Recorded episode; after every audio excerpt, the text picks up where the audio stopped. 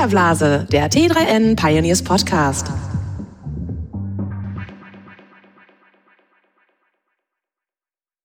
Herzlich willkommen zu einer neuen Folge des T3N Filterblase Podcasts. Mein Name ist Stefan Dörner, ich bin Online-Chefredakteur von T3N und ich bin heute bei der Bahn in Berlin am Potsdamer Platz und mein Gast ist Matthias Hüske.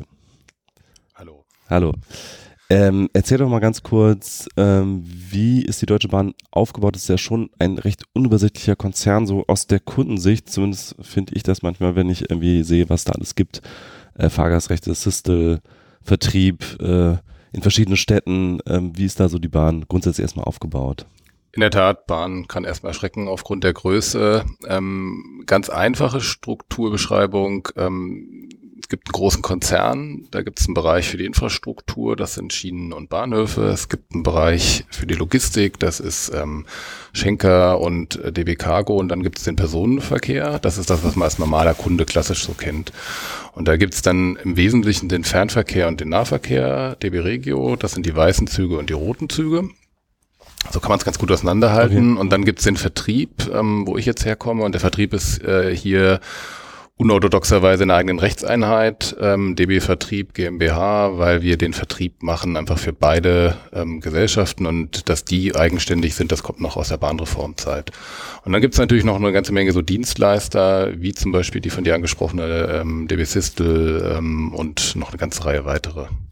Okay, und ähm, es gab mal den Plan, die Bahn an die Börse zu bringen, das ist lange her, das war glaube ich so in den 90ern irgendwann und äh, äh der Plan wurde nie umgesetzt. Und wir haben jetzt eine AG, die aber 100% in Staatsbesitz ist immer noch, oder? Genau, 100% äh, Staat und ähm, ob der Eigentümer irgendwann solche Pläne mal verfolgt oder nicht, liegt nicht in unserem Ermessen.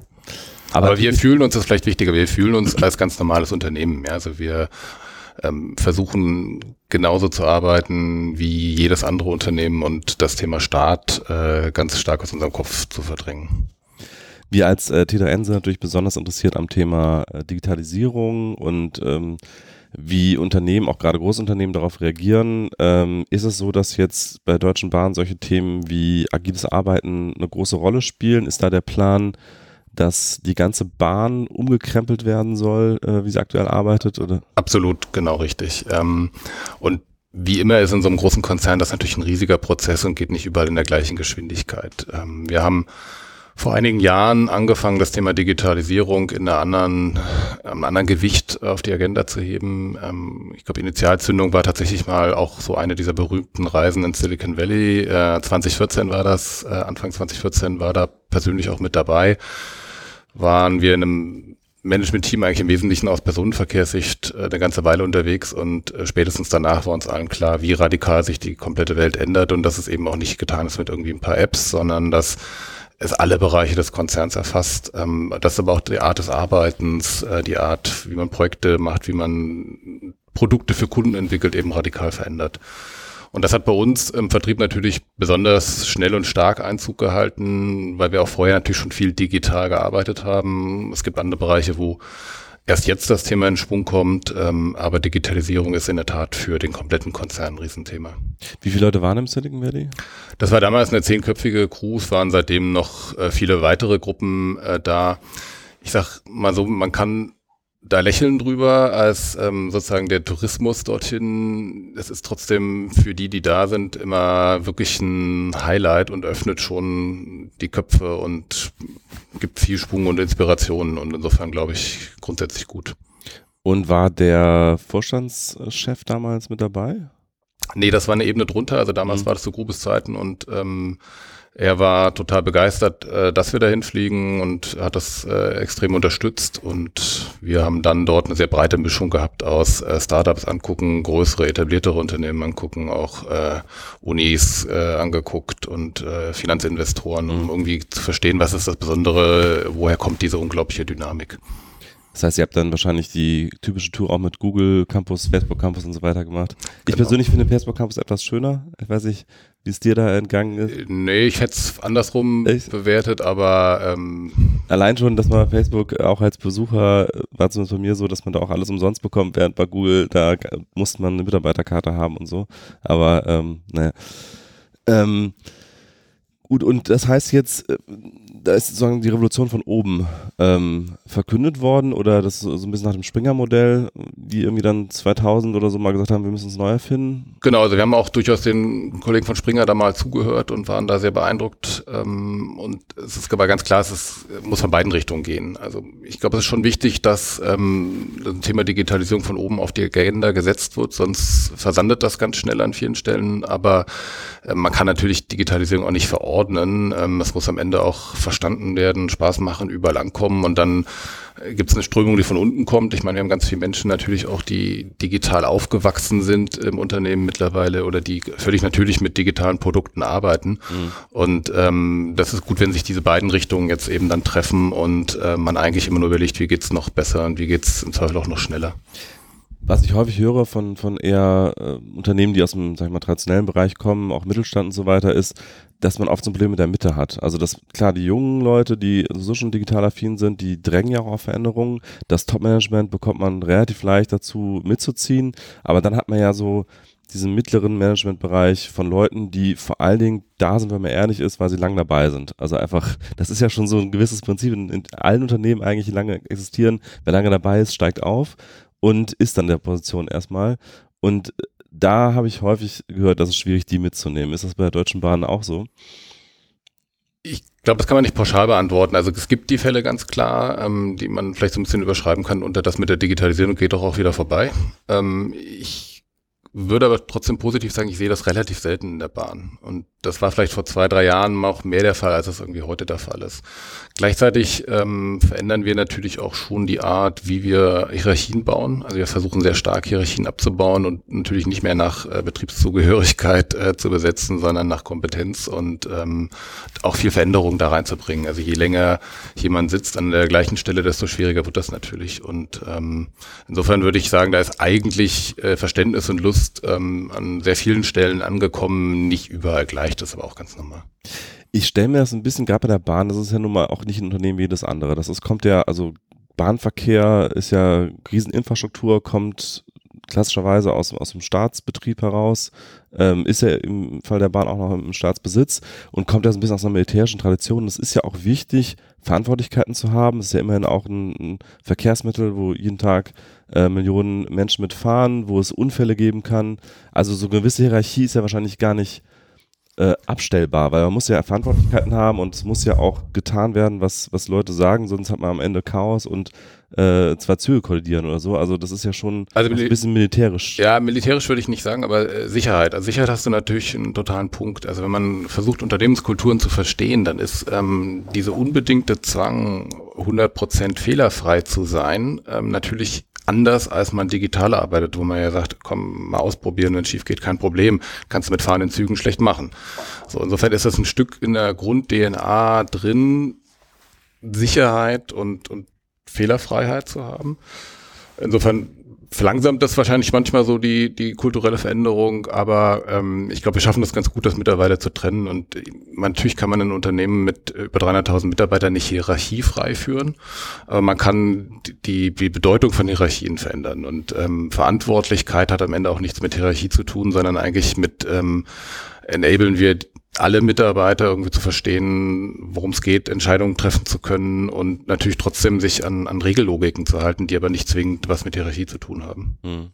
Der Vorteil von Hierarchie ist halt, dass man immer sagen kann, diese Person ist schuld, wenn irgendwas schief geht. Also da kann man klarer sagen, wer schuld ist, als wenn man jetzt sagt, alle sind irgendwie verantwortlich und wir haben so, ein, so eine Schwarmorganisation. Ja, das stimmt. Es gibt ähm, äh, aber selbst da muss man sagen, das, das muss nicht zwingend Hierarchie sein. Also die Hierarchie, die da ist, die ist am Ende sozusagen sowieso schuld. Also egal, was irgendwo passiert, am Ende ist der Vorstand muss den Kopf hinhalten. Und ähm, danach muss es nicht zwingend Hierarchie sein, es muss klar benannt sein, wer ist an welcher Stelle tatsächlich eben verbindlich für die Entscheidung verantwortlich und trifft sie auch im Zweifel dann eben hart. Also man kann bestimmte Sachen nicht dem Zufall überlassen, es wird sich schon irgendwie organisieren. Das ist jetzt nicht nur bei Sicherheit so, auch wenn ich irgendwie bei uns Betriebsführung habt, ja, dann ist es sicherlich nichts, was irgendwie dem Zufall überlassen werden kann ähm, und auch die Kundendaten sicher sind und so weiter. Das mhm. müssen ganz klare Regeln sein und die sind, wenn man so will, irgendwie natürlich hierarchisch angelegt, aber nicht in der Logik zwingend von äh, großen äh, Baumpyramiden sozusagen. Mhm.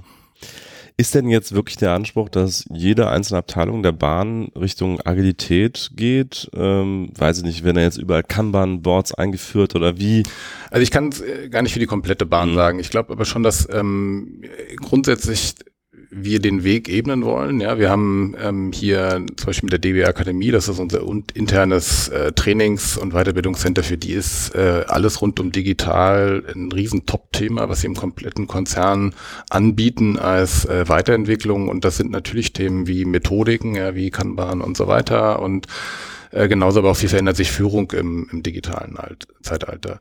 Wenn ich jetzt mal zu uns konkret gucke, äh, Vertrieb, dann ist das für uns in der Tat so. Ja, wir haben ganz klar gesagt, auch als Management, ähm, das, der Vertrieb, ähm, es ist für uns Leitkultur. Ja, kundenzentriert, agil, innovativ uns aufzustellen ähm, und Natürlich hält das auch nicht überall in gleichen Geschwindigkeit Einzug. Wenn ich jetzt in meine Teams gucke, wir sind da äh, etwas über 400 äh, Kollegen mittlerweile, da ist das normal. Also da laufen sie durch die Räume und überall hängen die Boards an der Wand und ähm, alle sind irgendwie äh, mehr oder weniger agil und in Stand-ups und so weiter. Ja, wenn ich jetzt natürlich gucke, wie ein Reisezentrum äh, draußen in Buxtehude funktioniert, dann ist das nicht automatisch so, weil das auch gar nicht zu deren Logik und äh, Arbeitsrealität passt. Aber auch dort äh, kommen zunehmend die Gedanken eben in der Arbeitsweise an. Mhm. Der Vertrieb ist ja auch die Einheit, die mit dem Kunden am Ende dann zu tun hat. Ähm, da hat man ja als, als, da muss ich jetzt ein bisschen Betroffenheitsjournalismus machen sozusagen, weil ich bin ja nun auch selber Bahnkunde, wie fast jeder, äh, eine Bankcard 100 und bekomme dann ja auch immer mal wieder mit, ähm, dass es teilweise komplizierter ist, als es eigentlich aus Kundensicht sein müsste. Also zum Beispiel, wenn ich an der, an, am Bahnhof bin und ein ICE zwischen Han äh, Hannover und Berlin ist mal wieder überfüllt, dann hatte ich schon mal das Bedürfnis, dann meine Bonuspunkte direkt einzulösen für ein erste Klasse Update, damit ich äh, nicht am Boden sitzen muss. Und das geht nicht in der App und das geht aber auch nicht bei den, ähm, das geht auch nicht bei den Fahrger äh, Service Centern direkt am Bahnhof, sondern das müsste ich online bestellen, damit es mir nach Hause äh, geschickt wird. Äh, und dann kann ich es irgendwann aus, äh, einlösen. Aber das ist ja in der Situation relativ unpraktikabel. Äh, warum ist das so? Muss ich ein bisschen ausholen vielleicht. Ja. Ähm, also erstmal extrem äh, verständlicher Wunsch und irgendwie total blöd, dass es nicht läuft, vorab geschickt. Ähm, wir haben in der Tat eine Vertriebs-IT und auch im weiteren Sinne Marketing-IT mit Bonuspunkten und so weiter, die über zig Jahre gewachsen ist. Ähm, mittlerweile ein Flickenteppich ist. Wir haben da ein paar Altsysteme drin, wie häufig irgendwie in der Industrie, wo man noch ein paar wenige Menschen hat, die wissen, wie es geht. Ähm, und äh, moderne und vor allen Dingen auch viele Sachen nebeneinander. Und deswegen haben wir keine vernünftige, vernünftige Durchgängigkeit. Deswegen ist es eben nicht, dass man im einen Kanal was machen kann und im anderen weitermachen kann. Und deswegen sind solche Angebote irgendwie auch nicht so situativ, realtime nutzbar, wie sie es äh, sein sollen. So, wir haben zum Glück dieses Problem adressiert. Äh, wir bauen gerade eine komplett neue Vertriebs-IT, ist äh, wirklich ein Großprojekt. Äh, wir investieren da über 150 Millionen Euro und sind na, hoffentlich in gut drei Jahren dadurch. Vielleicht wird es dann auch ein bisschen länger, das schauen wir mal, aber so Größenordnung das. Und das ist an der Stelle wirklich eine Revolution, ähm, weil wir alle Schichten verändern. Also wir bauen die kompletten Backend-Systeme um, ähm, alles was in der Mitte ist, was dann auch für Einheitlichkeit sorgt, dass es zukünftig eben eine einheitliche Auftrags-, eine einheitliche Kundendatenbank gibt und so weiter. Wir bauen die Frontends komplett neu, also auch sowas wie den Navigator eine ja unserer absoluten Erfolgsgeschichten und trotzdem bauen wir einmal radikal komplett neu und ähm, danach werden dann hoffentlich diese Dinge einfacher und besser. Der Navigator ist ein gutes Stichpunkt. Ähm, der ist ja tatsächlich ganz gut bewertet in den App Stores ähm, und äh, da gab es ja eine Firma in Hannover, glaube ich sogar, die dahinter steckte und die, die Deutsche Bahn hat sie gekauft, diese Firma jetzt. Ist da auch so ein bisschen der Wunsch, dass man ja, die IT-Kompetenz dann äh, auch komplett äh, zur Deutschen Bahn holt oder was ist der Hintergrund? Nee, da verwechselst du tatsächlich was. Die Firma aus Hannover hat Siemens gekauft. Ach, Siemens hat die gekauft, genau, stimmt, genau, genau. stimmt. Ja. Also wir hatten uns in der Tat auch mal äh, damit äh, umgetragen, ob wir die kaufen ja. sollten. Ähm, die leben allerdings von ihrer für viele Firmen und viele Unternehmen auch mittlerweile auf der halben Welt was zu tun und darüber auch Kreativität zu bringen. Und das würde natürlich nicht funktionieren, wenn sie der Deutschen Bahn gehören. So, wir arbeiten mit den Kollegen viel zusammen. Wir haben aber mittlerweile auch die Wertschöpfung, die wir machen, massiv ausgebaut. Ähm, also in dem Navigator ist es eine Mischung aus äh, dem, was wir machen und äh, was wir dazu kaufen. Und ähm, morgen wird das nochmal ein wesentlich größerer Anteil sein von dem, was wir selber machen. Ne? Aber ist es nicht ein gewisses Risiko, dass man da so einen Dienstleister hat und von dem auch in gewisser Weise abhängig ist? Weil man könnte jetzt wahrscheinlich nicht einfach mal den, den Dienstleister in der Richtung äh, wechseln, oder? Ich sag mal so, ich bin da eigentlich relativ entspannt und gleichzeitig, wie gesagt, machen wir es für die neue Welt viel mehr alleine. Mhm. Ähm, das kommt aber vielleicht mehr aus dem Verständnis, wie wichtig diese Themen geworden sind. Ja, da ist bei uns das klare Verständnis entstanden, wir sind, äh, wir haben digitale Produkte. Ja, und das ist eine riesige Veränderung im, im Mindset für uns. Also früher hatten wir IT-Projekte. Ja, ein IT-Projekt hat irgendwie einen Anfang und ein Ende und dann macht man irgendwas und ist man fertig. Und heute ist völlig klar. Wir haben digitale Produkte und die sind in einer kontinuierlichen Weiterentwicklung. Es gibt da gar kein Ende mehr. Und ähm, die sind auch für uns überragend wichtig. Also äh, über die digitalen Kanäle machen wir mittlerweile fast die Hälfte unseres Umsatzes und von den weißen Zügen noch, noch viel überragender. So, wenn man das versteht, ähm, dann ist die Entscheidung auch relativ klar zu sagen, wir müssen es viel mehr in der eigenen Verantwortung haben, viel stärker definieren können, was wir dort tun. Und das ist genau das, was wir jetzt eben in dem äh, Projekt auch tun ähm, eigentlich an allen wesentlichen Stellen, die irgendwie für uns wettbewerbsrelevant sind, äh, müssen wir die Dinge selber machen und das tun wir auch. Das heißt wahrscheinlich, ihr sucht auch ganz händeringend ITler, wie alle Unternehmen in Deutschland gerade. Wir suchen das, was alle suchen, aber nicht nur ITler, sondern alles, was irgendwie rund zu digital gehört. Also von konzeptionären UX-Lern, äh, Marketingmenschen und natürlich aber auch Entwickler, Tester etc. Und Entwickler sind wahrscheinlich am, am schwierigsten zu bekommen, oder? Weiß ich gar nicht. Ich, ich sag mal, kommt dann auch auf die Spezialität an. Ähm, gibt mhm. viele Disziplinen, die schwierig sind. Also gute Analytics-Leute zu bekommen, ist irgendwie mhm. auch nicht leicht und gute UX-Level auch jeder haben. Also schwierig. Insofern kann ich nur aufrufen. Ähm, haben wir was super Spannendes, an dem man mitarbeiten kann. Ich glaube, wir haben die mit relevantesten Website und äh, Apps, die man in Deutschland finden kann. Ja, wir machen jetzt über drei Milliarden dieses Jahr da drauf, äh, Millionen von Kunden und wenn man das mitgestalten will für die Zukunft, ist man bei uns richtig. Und ist die Bahn auch bereit, entsprechende Gehälter zu zahlen, äh, die wettbewerbsfähig sind mit, sag ich mal, einerseits Tech-Riesen, die vielleicht auch in, im selben äh, Teich fischen und äh, ja, letztlich ähm, ist, ist man auch in Konkurrenz mit, mit, mit auch wie Startups, die vielleicht nicht so gut bezahlen, aber dafür andere Vorteile bieten. Also was, was genau ähm, tut die Deutsche Bahn da, um, um auch solche Leute anzuziehen? Also erfreulicherweise ist ja häufig das Thema Gehalt, äh, gerade auch in der, ich sage jetzt mal salopp, jüngeren Generation nicht mehr das dominierende, mhm. entscheidende, sondern es geht am Ende um, um Gesamt äh, Arbeitswelt, Logik, Verhältnisse. Und ich glaube, da haben wir ein ganz spannendes Paket. Ähm, ich fange mal an mit tatsächlich der Aufgabe. Also ich glaube, Bahn ist grundsätzlich ein gutes Produkt, denn man kann ja über die Deutsche Bahn hin und wieder gerne schimpfen und äh, häufiger auch zu Recht, aber Bahn ist grundsätzlich ein gutes Produkt. Ja, irgendwie wertvoll da, das ist schon mal für viele ein wichtiger Punkt, für was sie eigentlich arbeiten.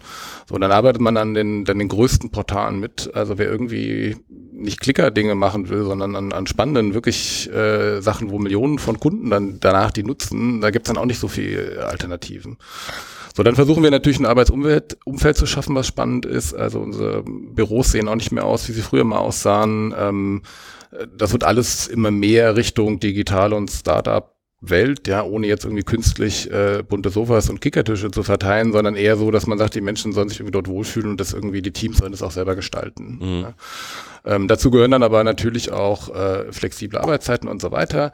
So, dann haben wir aber natürlich als Bahn schon auch eine Stabilität und Langfristigkeit, wo ich regelmäßig Leute bekomme, die sagen, ich habe jetzt ein paar Jahre Startup gemacht und finde ich alles total spannend und ich brauche jetzt aber auch mal ein bisschen Kontinuität und auch nicht jeden Tag gucken, ist überhaupt noch das Geld für morgen da und ähm, insofern, da gibt es glaube ich gar nicht die Patentantwort und ganz am Ende gehören natürlich die Gehälter auch dazu und da gucken wir natürlich, was wir zahlen müssen, dass das passt. Ja, also Google ist wahrscheinlich immer das schwierigste äh, Benchmark, aber danach würde ich sagen, sind wir ganz gut wettbewerbsfähig. Also daran wird es nicht scheitern. Und wo sitzt die Systel, der IT-Dienstleister?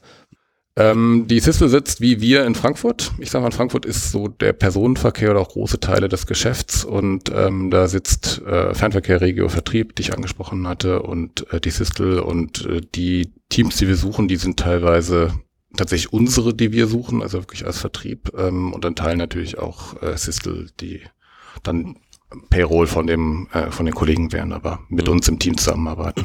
In Berlin wäre es vielleicht einfacher, äh, Leute. Weiß ich gar nicht. Ähm, gucken wir auch an. Also wir haben ja auch eine ganze Menge Aktivitäten hier. Wir haben ja zum Beispiel Quickset, äh, kennst du vielleicht, unser Mobilitäts ähm, äh, Ideen Startup, was wir mal aufgesetzt hatten, was wir jetzt gerade von einem Jahr komplett neu gestartet haben, also irgendwie radikales Pivoting. Mhm. Ähm, da haben wir hier gesagt, wir suchen jetzt hier Gründer und Teams und alles vor Ort und die sitzen völlig losgelöst, müssen sich ja nichts halten. Also würde ich mal sagen, eigentlich 100 Prozent Startup. Mhm. Und das ist echt nicht leicht, in Berlin Leute zu finden. Ja. Okay. Also na, klar hast du hier ein unglaublich großes Angebot, aber du hast auch viel ähm, ganz viel Konkurrenz und auch oft viel so eine, so eine Kurzlebigkeit. Die Leute mhm. kommen und nach drei, vier Monaten gucken sie dann schon wieder weiter, mhm. was natürlich für ein für ein bisschen nachhaltige Entwicklung auch nicht so ganz trivial ist. Ja. ja. Aber trotzdem ist Berlin für uns trotzdem interessant und ähm, wir belegen durchaus auch äh, den Standort stärker mit einzubinden. Mhm. Wenn man jetzt ein bisschen in die Zukunft denkt, also zumindest die Autohersteller, insbesondere Daimler, die sagen ja immer, Zukunft der Mobilität ist eigentlich, Mobilität wird zur Dienstleistung. So völlig egal, wie ich von A nach B komme, ähm, es ist einfach eine Dienstleistung und es wird irgendwie eine, wahrscheinlich so eine Plattform geben, bei der man eingibt, ich will von da nach da und wie komme ich da am besten, am schnellsten, am günstigsten, wie nachdem, nach den eigenen Präferenzen oder am bequemsten hin.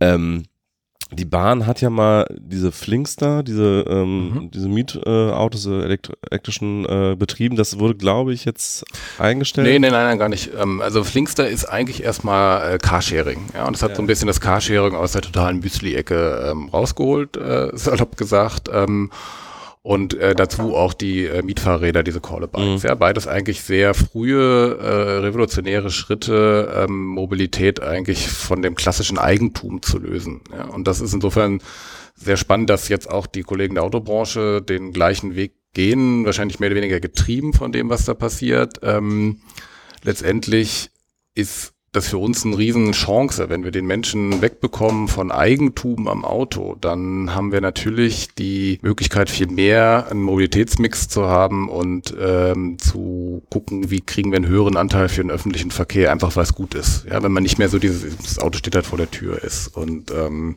Insofern Flinkster sind für uns wichtige Angebote, ähm, die wir ausbauen, die wir auch sukzessive stärker integrieren wollen in eine Mobilitätswelt. Und ähm, wir haben dort als ähm, Bahn ganz klar den Anspruch, natürlich ähm, für Mobilität zu stehen, Mobilität komplett integrieren zu können und eigentlich genau das anzubieten. Du willst von A nach B, du willst natürlich nicht von Bahnhof zu Bahnhof, du willst von A nach B. Mhm. Und was immer richtig ist auf dieser Strecke, bieten wir irgendwie kombiniert an. Mhm.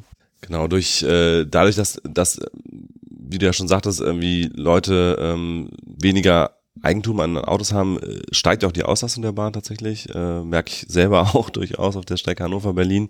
Ähm, andererseits natürlich so, dass Bahnstrecken auch echt viel Vorlaufzeit brauchen, bis sie da mal geplant, ausgebaut sind, sind ja immer Großprojekte. Leider ja.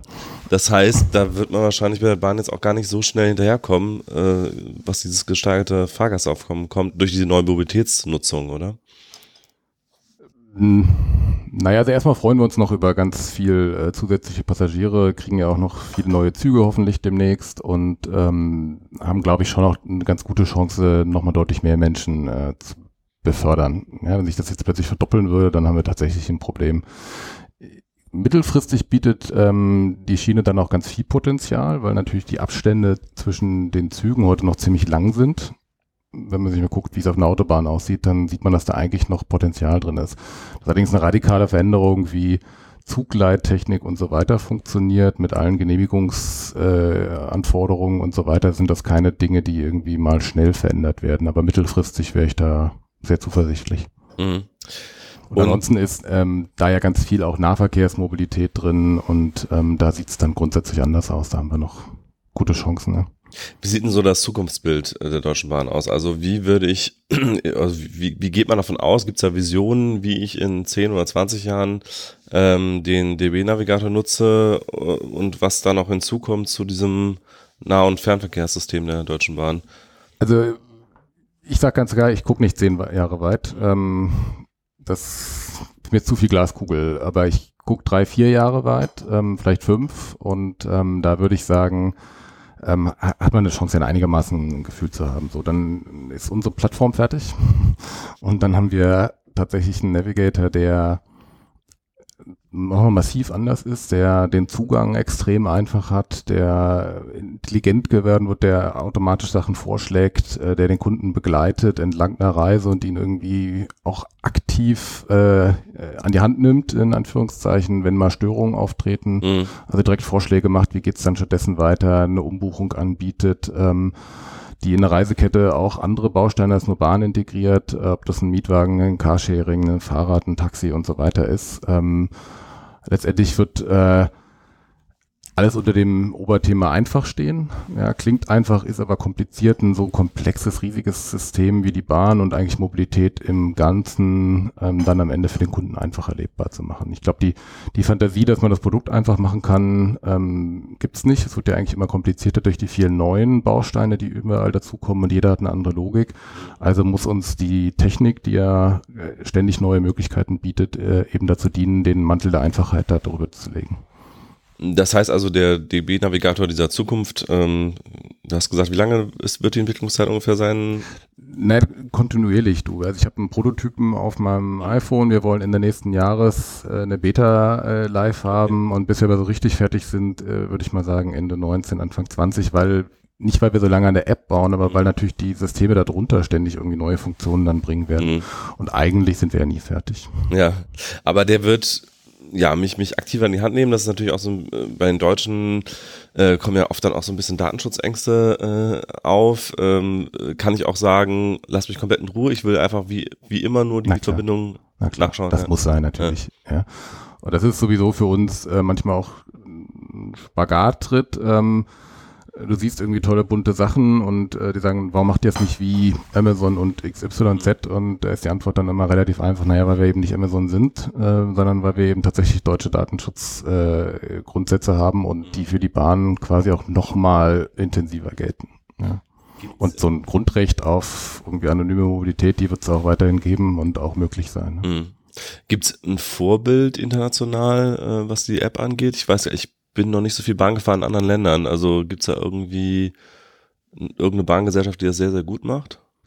Hätte ich jetzt keins. Ähm, mhm ich bin ganz sicher, dass bei allen Kollegen äh, tolle Beispiele gibt, aber ich hätte jetzt nicht eine, die irgendwie alles äh, richtig oder besser macht. Ich glaube, da kämpft jeder den gleichen Kampf wie eigentlich auch alle Industrien jetzt auch außerhalb der Bahn. Also welche Airline-App äh, ist perfekt oder sonst. Also mhm. bei jedem findet man ein paar Sachen, die richtig toll sind äh, und ein paar andere Sachen, wo man sagt, uh, geht auch besser. Und wenn wir uns immer die viel mit viel Leidenschaft und mit diskutierten Themen rund um KI angucken, ähm, dann ist ja das, was in der Realität selbst bei irgendwie Apps von Google und so weiter ankommt, immer auch noch übersichtlich. Also ja, da kommt so ein Stück Personalisierung äh, schleichend überall rein und äh, da liegt natürlich auch ein riesen Datenbestand dahinter und das kommen aber auch ganz komische. Ich bin auch immer noch erstaunt, wie wenig weit das teilweise ist. Also ich habe gerade die Tage getwittert, da habe ich nach einem Laden um die Ecke gesucht, äh, Getränkefeinkost, weil die bestimmte Getränke haben, die ich kaufen wollte. Und dann hat er mir als ersten Vorschlag einen Laden in Magdeburg vorgeschlagen, obwohl ich jetzt gerade in Berlin bin. Also. Genau.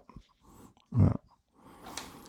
Ähm, dann wollte ich noch ganz kurz äh, auf etwas le leidiges Thema kommen, nämlich WLAN im Zug. Oh. Äh, ich weiß nicht, ob du dazu wirklich was sagen kannst, aber ich meine, immerhin ist es jetzt so, dass man wirklich kostenloses äh, WLAN hat in der, in der äh, zumindest in allen ICEs, noch nicht in den ICs. Ähm, trotzdem ist die Verbindung ja dann teilweise immer noch dürftig. Ähm, woran liegt das? Also zum Beispiel gerade so kurz vor Berlin, Spann, also kurzer Spannung, Spannung geht's wieder, aber kurz davor ist ja so eine relativ große Lücke. Das ist halt klar Brandenburg, äh, da wohnen Wölfe und so, also es ist wenig besiedelt. Und ich glaube, dieses neue Netz von der Deutschen Bahn, äh, das neue WLAN-Netz nutzt ja, glaube ich, sogar alle drei genau. großen Provider, die es noch gibt. Genau. Und trotzdem reicht es irgendwie nicht. Also ist das. Äh, nee, ich sag mal so, also unten kann nur rauskommen, was oben reinkommt. Mhm. Ja? Ähm, also wir sind natürlich davon abhängig, ähm, was wir durch die Luft bekommen. Und deswegen genau, wir bündeln mittlerweile alle Provider parallel, ähm, sind mit denen natürlich auch in permanenter Diskussion zu äh, Funklöchern. Wir messen da sehr kontinuierlich mittlerweile mittlerweile, an welchen Stellen wir eben erhöhte Abbrüche haben. Sind natürlich auch davon abhängig, dass die ähm, Geschwindigkeit äh, in den Netzen äh, mit standhält. Ähm, wir haben da schon auch kontinuierlich Verbesserungen. Also ich würde mal glauben, dass einiges jetzt im Dezember auch live geht und wir im Januar da tatsächlich bessere Qualität nochmal bekommen. Manchmal sind es so kleine Dinge wie, dass wir dann sagen, dann schalten wir eben tatsächlich 3G komplett weg, weil das viel zu lange dauert, bis es runterfährt und wieder hochfährt und ähm, so, insofern, ähm, ich kann dir jetzt nicht versprechen, dass du äh, im nächsten Jahr komplett streamen kannst überall. Ähm, deswegen haben wir auch gesagt, ähm, Filme und so weiter packen wir mit in das Portal. Die sind dann eben gar nicht übers ähm, Funknetz zu beziehen, sondern übers WLAN aber aus dem Zug heraus. Aber ich bin da sehr fest überzeugt, ähm, dass wir da sukzessive besser werden. Und wenn dann irgendwann 5G kommt, dann natürlich sowieso nochmal. Ja, aber auch bis dahin wird es noch ein paar gute Schritte geben. Geht übrigens auch fürs Telefonieren. Auch da tauschen wir die Repeater komplett aus, ähm, dass die eben auch auf den neuesten Stand kommen und auch da wird die Qualität äh, jetzt sukzessive deutlich steigern. Und äh, ICs und Originalzüge werden die dann auch nach und nach mit WLAN ausgestattet? Wir wollen eigentlich überall, also selbst in den Nahverkehr ähm, WLAN bringen. Ähm, in den Bahnhöfen sind eigentlich dabei, DB gleich WLAN komplett äh, aufzubauen. Ähm, so, da ist natürlich die Menge an Fahrzeugen und Strecken schon gewaltig und ähm, deswegen werden wir auch die Themen adressieren. Ich sag mal so ein paar Fahrzeuge, die irgendwann ähm, nicht mehr äh, weiter verwendet werden, also genau wissen, in drei Jahren gehen die raus, da werden jetzt die drei Jahre ja. alten Fahrzeuge nicht mehr angepasst. Ja. Aber alles, was neu kommt oder auch dauerhaft mhm. dabei wird, äh, wird sukzessive auf WLAN gerüstet und auch bei Rigo gibt es schon erste Piloten, die mit WLAN fahren. Ne? Gibt es da einen Zeitplan, dass man sagen kann, ab irgendeinem bestimmten Jahr ist 80 Prozent oder so ausgerüstet? Den hätte ich jetzt nicht für dich. Okay. ähm, dann hast du eben noch angesprochen, es wird eine Beta geben von dem neuen Navigator. Äh, ist die öffentlich, diese Beta? Ganz klar, das werden wir sukzessive machen. Also mhm. wir wollen bis Ende nächsten Jahres, wie gesagt, soweit sein, dass wir das erste Mal für uns eine Beta haben. Das wird dann nochmal eine kleine geschlossene sein und dann aber im Laufe des 19, äh, von 2019 die auch sukzessive öffnen. Und ähm, ich sag mal, immer mehr Nutzer mit reinziehen und äh, natürlich mit dem Kundenfeedback dann weiterarbeiten. Ähm, das tun wir auch jetzt schon. Also in allen Entwicklungsschritten haben wir ganz viele ähm, Pilotgruppen und äh, manchmal auch Labor im Zug und ich weiß nicht was. Ähm, und äh, irgendwann wird auch offene Beta dazugehören. Mhm.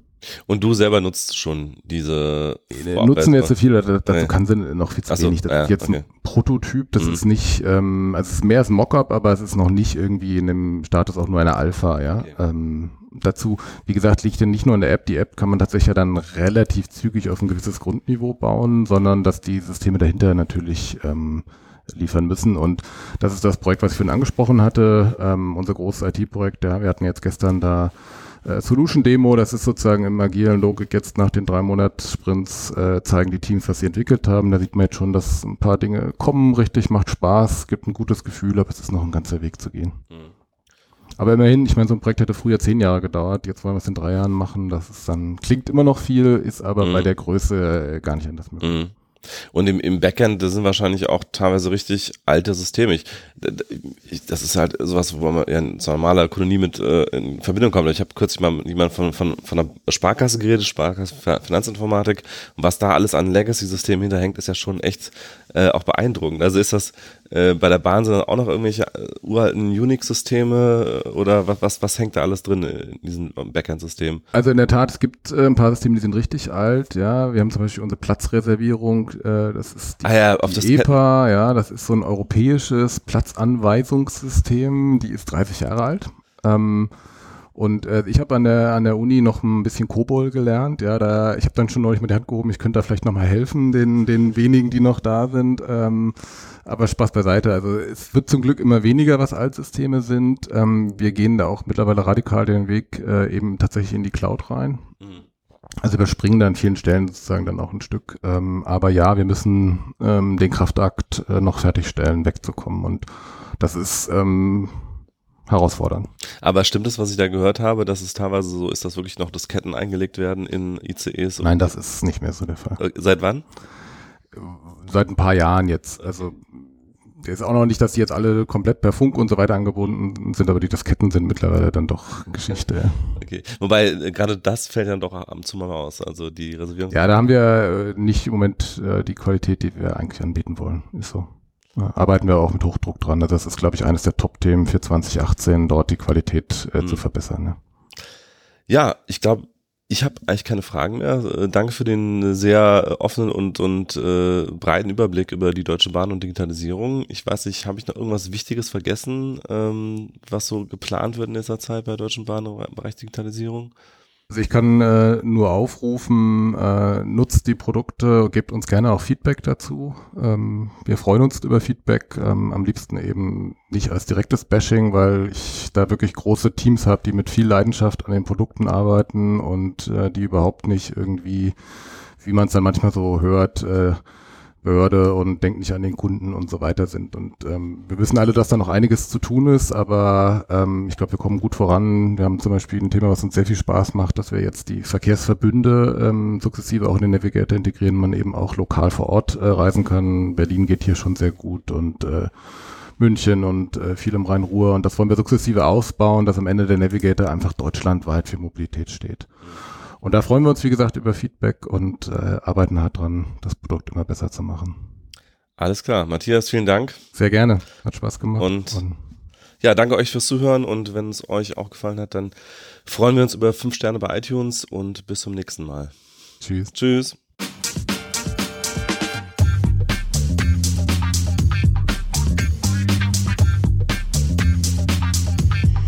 Filterblase, der T3N Pioneers Podcast.